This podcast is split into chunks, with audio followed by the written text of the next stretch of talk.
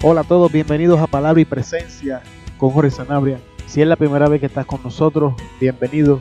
En este día esperamos que la palabra sea de bendición, que recibas palabra que edifique tu vida, que Dios hable a tu vida en una forma poderosa en el día de hoy. Vamos a estar hablando en el tema entre tú y la bendición. El texto base para el día de hoy se encuentra en el libro de Job, capítulo 8, versículo 3. Vamos a estar utilizando la Biblia Kadosh israelita mesiánica. Leemos la palabra con la bendición del Padre, del Hijo y del Espíritu Santo. Amén. Párate como un hombre y ciñete. Yo haré las preguntas y tú darás las respuestas. Voy a repetir el verso. Párate como un hombre y ciñete. Yo haré las preguntas y tú darás las respuestas.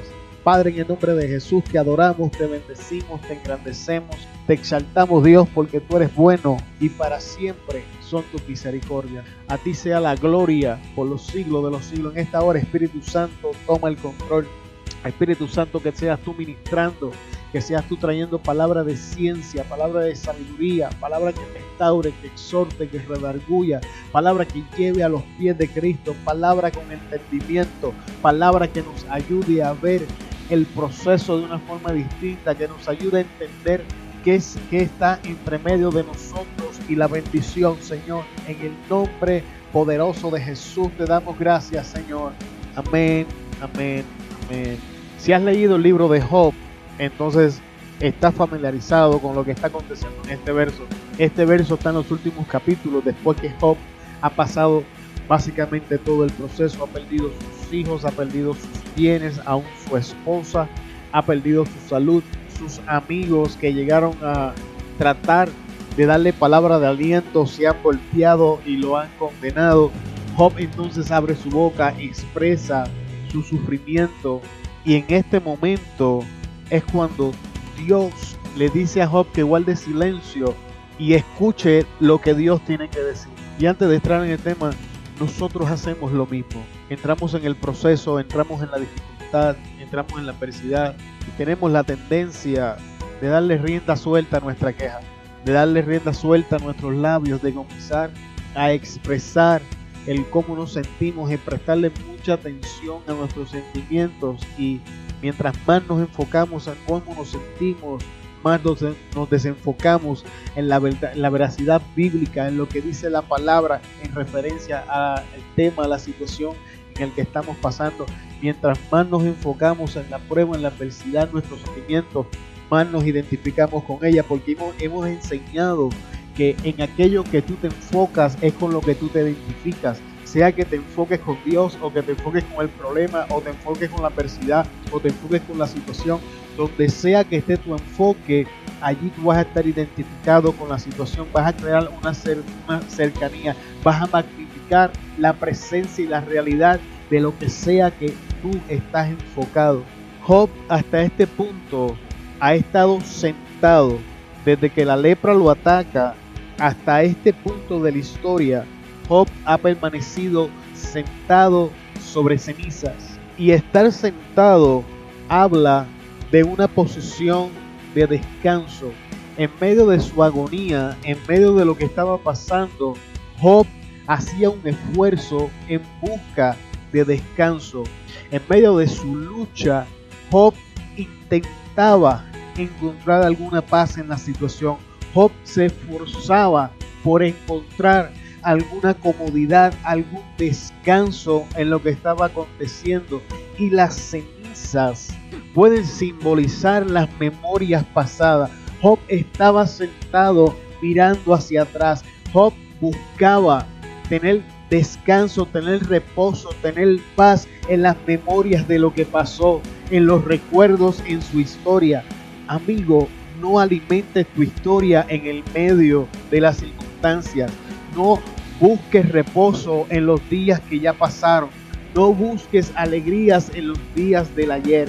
No busques paz en las cosas que quedaron atrás. Tus mejores días no están atrás, sino delante de ti. No te sientes en tu pasado. No continúes buscando descanso en las cosas del ayer.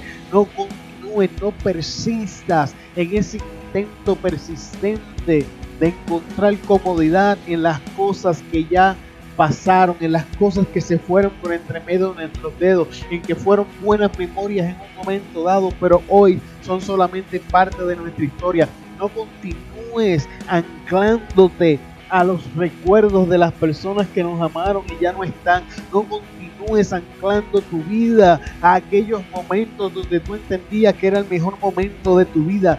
No persistas en buscar descanso en tu adversidad, en las memorias del ayer. Esto queda demostrado en este versículo, en la instrucción de Dios para Job. Job está sentado, hemos dejado eso establecido. Sin embargo, Dios, le dice a Job, párate. Tienes que entender que Job está en el estado leproso. Dios no sana a Job y entonces le dice, párate. Con su lepra, con su circunstancia, con su situación, con su adversidad, Dios le dice a Job, párate, párate como un hombre, le dice, y ciñete. La acción de pararse es una acción intencional. En la condición de Job, con la lepra que tenía, esta intención costaba, número uno, esfuerzo, número dos, dolor y causaba sufrimiento. El mero hecho de iniciar el progreso va a costar esfuerzo. El mero hecho de comenzar algo nuevo y dejar atrás estas cosas, el hecho de ponerte de pies tiene que ser intencional y vas a pagar un precio por él. Hay un sufrimiento, hay un dolor que tiene que ser enfrentado. Las personas que evitan el sufrimiento, las personas que evitan el dolor, las personas que no quieren enfrentar estas cosas en su vida, se condenan estar en un ciclo de sufrimiento constante, en un ciclo de adversidad. Siguen dándole vuelta a la misma montaña, recreando las mismas circunstancias, porque no han tenido el valor de ponerle un punto final a tal cosa, no han estado dispuestos a hacer un esfuerzo para desprenderse de la ceniza, para desprenderse de las memorias del pasado, han hecho un esfuerzo de enfrentar el dolor y el sufrimiento que han estado estableciendo. Sin embargo, esto es lo primero que se interpone entre tú y la bendición que Dios ha preparado para ti. Es el deseo de Dios bendecir tu vida. Es el deseo de Dios llevarte a nuevas dimensiones. Es el deseo de Dios darte nueva revelación. Es el deseo de Dios traer nuevas finanzas. Es el deseo de Dios traer nuevas relaciones. Es el deseo de Dios llevarte a una mejor calidad de vida en todas sus facetas, emocional, física, espiritual. La bendición de Dios es completa porque Él nos ha bendecido con toda bendición. El Dios que nos bendice quiere llevarnos a lo mejor. Sin embargo, nosotros persistimos en permanecer sentados en el ayer. Insistimos en buscar conforte en las cosas que pasaron. Somos neciamente atraídos por las memorias de la historia. Sin embargo, la instrucción de Dios para nosotros en este día, ponte de pie aunque duela. Ponte de pies aunque haya sufrimiento. Ponte de pie porque este es el primer paso para alcanzar la bendición que ha sido preparada para ti. Hay bendiciones que han sido diseñadas única y exclusivamente para ti. Nadie más las va a tener. Han sido selladas con tu nombre y el Padre está en la espera de entregar estas bendiciones, pero el inicio de esta bendición es ponerte de pie el inicio que nos va a llevar a la bendición es ponernos de pie. El proceso, amigo, el proceso tiene una razón, tiene una causa, tiene una intención. Dios no permite que la adversidad llegue a tu vida porque es masoquista o porque disfruta verte sufrir o porque disfruta ver cómo te esfuerzas en medio de las circunstancias, en medio de tu tormenta. Ese no es el Dios al que le servimos, ese no es el Dios bíblico. El Dios bíblico es un Dios de amor, es un Dios de compasión, es un Dios fuerte, un Dios poderoso, un Dios soberano, un Dios que ha preparado lo mejor de lo mejor para sus hijos y bíblicamente hablando, si estás injertado en Cristo, si has abierto labios, has confesado a Jesús como tu Salvador, la Biblia dice que has sido adoptado por Dios el Padre y entonces has entrado a los beneficios que únicamente se adquieren en Cristo. Pero ¿qué sucede cuando entramos en este proceso? Tenemos tantas circunstancias, tenemos tantas cosas que venimos cargando. Muchas veces estamos rotos y no lo sabemos. Y porque Dios nos ama, comienza a trabajar esto. En el caso de Job, amigo, Dios permite que el diablo tocara la vida de Job porque quería pulgar a Job de sus miedos. En Job 3:25, al inicio de la lepra, Job declara por sus labios, el miedo que presentía me ha sobrevenido, lo que me daba terror me ha acontecido. Job, aun cuando Dios daba testimonio de él, que era un hombre de integridad, un hombre de rectitud, un hombre incomparable con los otros hombres. Job cargaba miedo en su interior y ahora en este momento de la historia, en, en el proceso, este miedo es tangible, este miedo, este miedo es manifiesto y Dios por amor permite esto para entonces trabajar con el miedo. Y te voy a decir por qué. Porque Job sin saberlo era controlado por sus miedos. Dice la Biblia en Job 1.15, terminados los días del banquete, Job llamaba a sus hijos y levantándose de mañana ofrecía holocaustos por cada uno de ellos para purificarlos de su pecado. Esto lo hacía Job siempre pensando que sus hijos podían haber pecado, maldiciendo a Dios en su interior. Aunque superficialmente las acciones de Job podían interpretarse como las acciones de un padre responsable o podrían verse como el acto espiritual de la cabeza del patriarca del hogar. La verdad era que la intención que motivaba las, las acciones era incorrecta. Las la intención de esta motivación, la motivación de esta intención era el miedo. Job no estaba haciendo esto por purificar a sus hijos en sencillamente por una guianza espiritual. Hola a todos, bienvenidos Job hacía esto porque tenía miedo de que Dios castigara a sus hijos por sus pecados. Job hacía esto porque era perseguido por un miedo, por unos temores.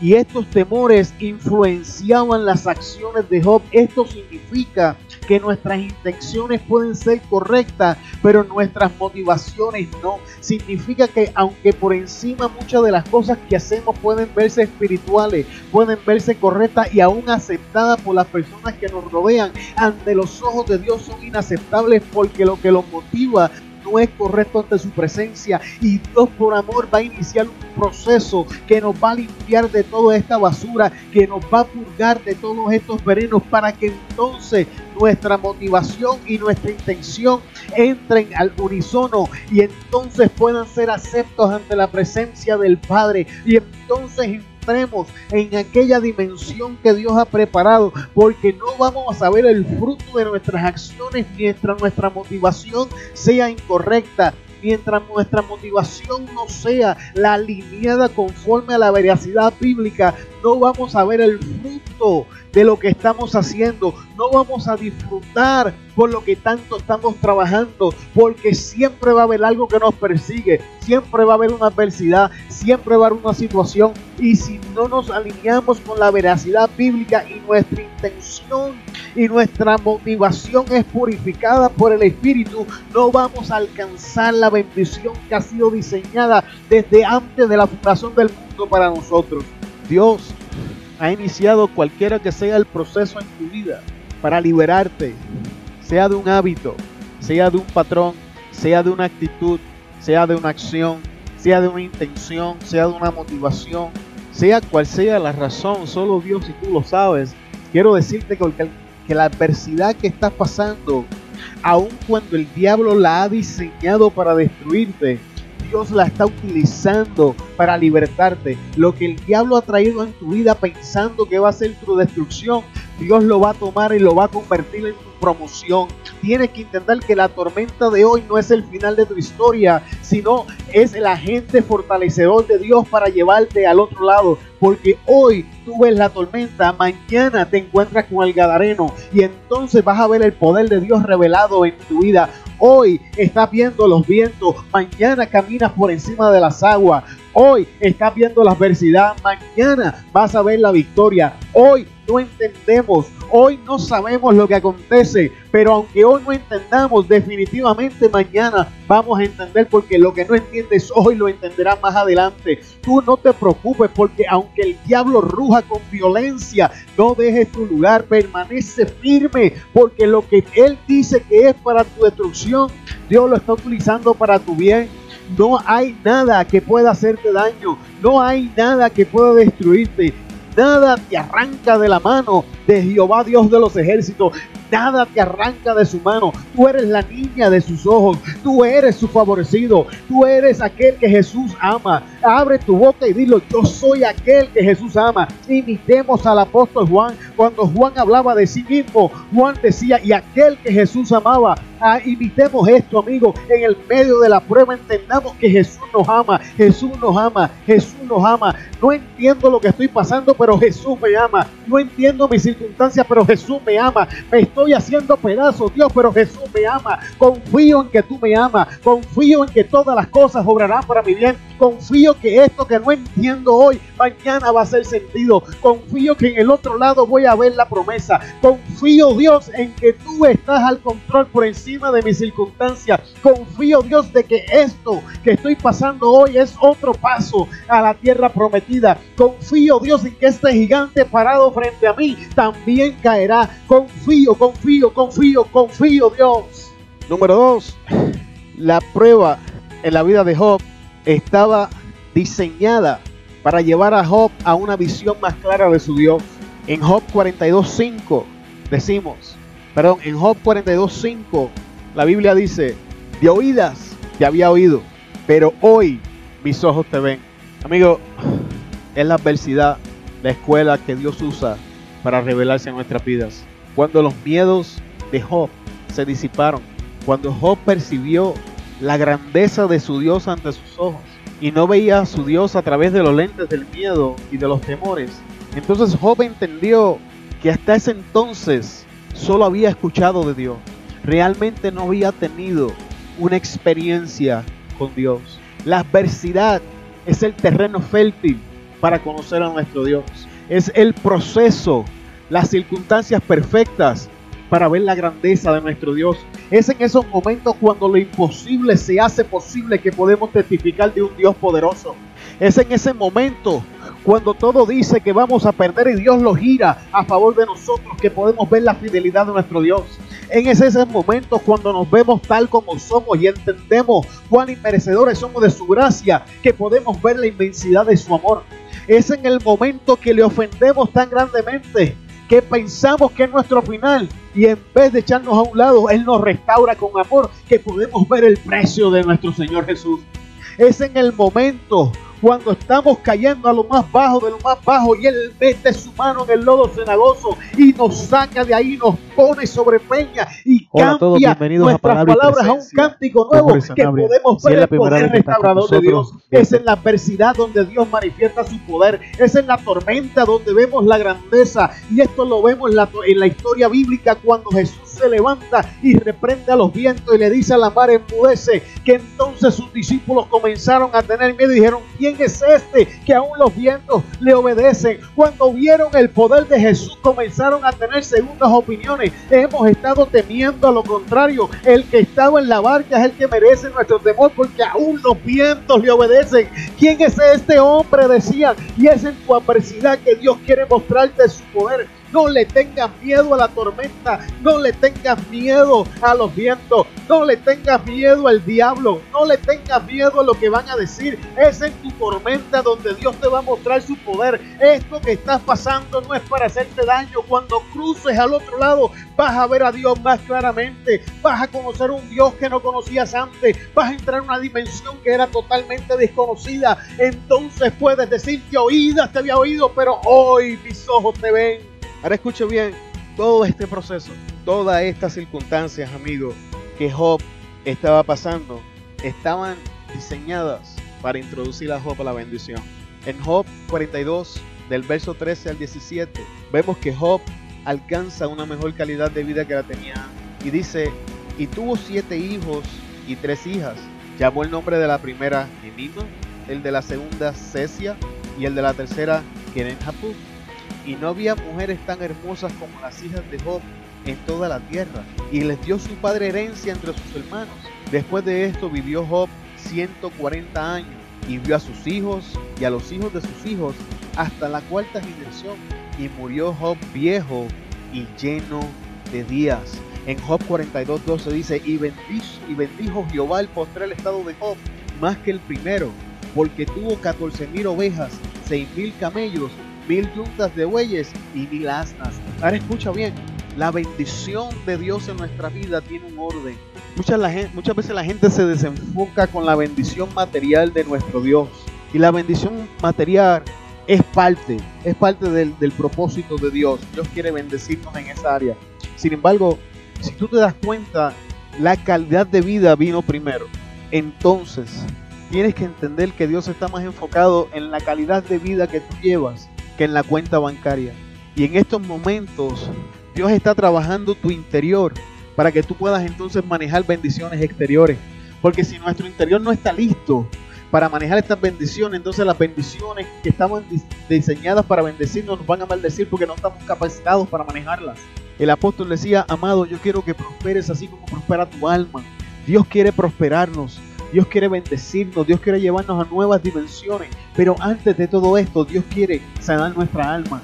Y el proceso está diseñado para catapultarnos a esa calidad de vida. Está diseñado para tratar con todos estos issues interiores que venimos cargando, estos daños que ni sabemos que están ahí. Ahora, quiero decirte que el tiempo de la lepra de Job fue mucho menos que el tiempo que estuvo en la bendición. Si tú lees, dice que, dice que murió viejo y lleno de días y que vio hasta la cuarta generación. Entiende bien esto, esto que estás pasando hoy no es el final esta adversidad no, es, no te va a matar. Va a ser mucho más los días de bendición que vienen adelante que la tormenta que estás enfrentando. No te desanimes, no te preocupes por eso. La bendición viene, la bendición viene. Y cada paso que das te acerca a la bendición. Amado, vamos a dejar este mensaje hasta aquí en el día de hoy. Espero que este mensaje te haya dado una nueva perspectiva de lo que estás aconteciendo. Porque sea lo que estás aconteciendo en tu vida, es lo que se encuentra entre tú y la bendición. Y yo te animo en esta hora, abre tus labios y confiesa que lo que estás pasando no va a destruirte, sino que es el escalón que te lleva al próximo nivel. Dios ha diseñado una nueva dimensión para ti. Dios ha diseñado cosas que están esperando por ti. Y esto que estás pasando hoy te está capacitando. Te bendigo en el nombre de Jesús. Y te veo en el próximo episodio de Palabra y Presencia con Jorge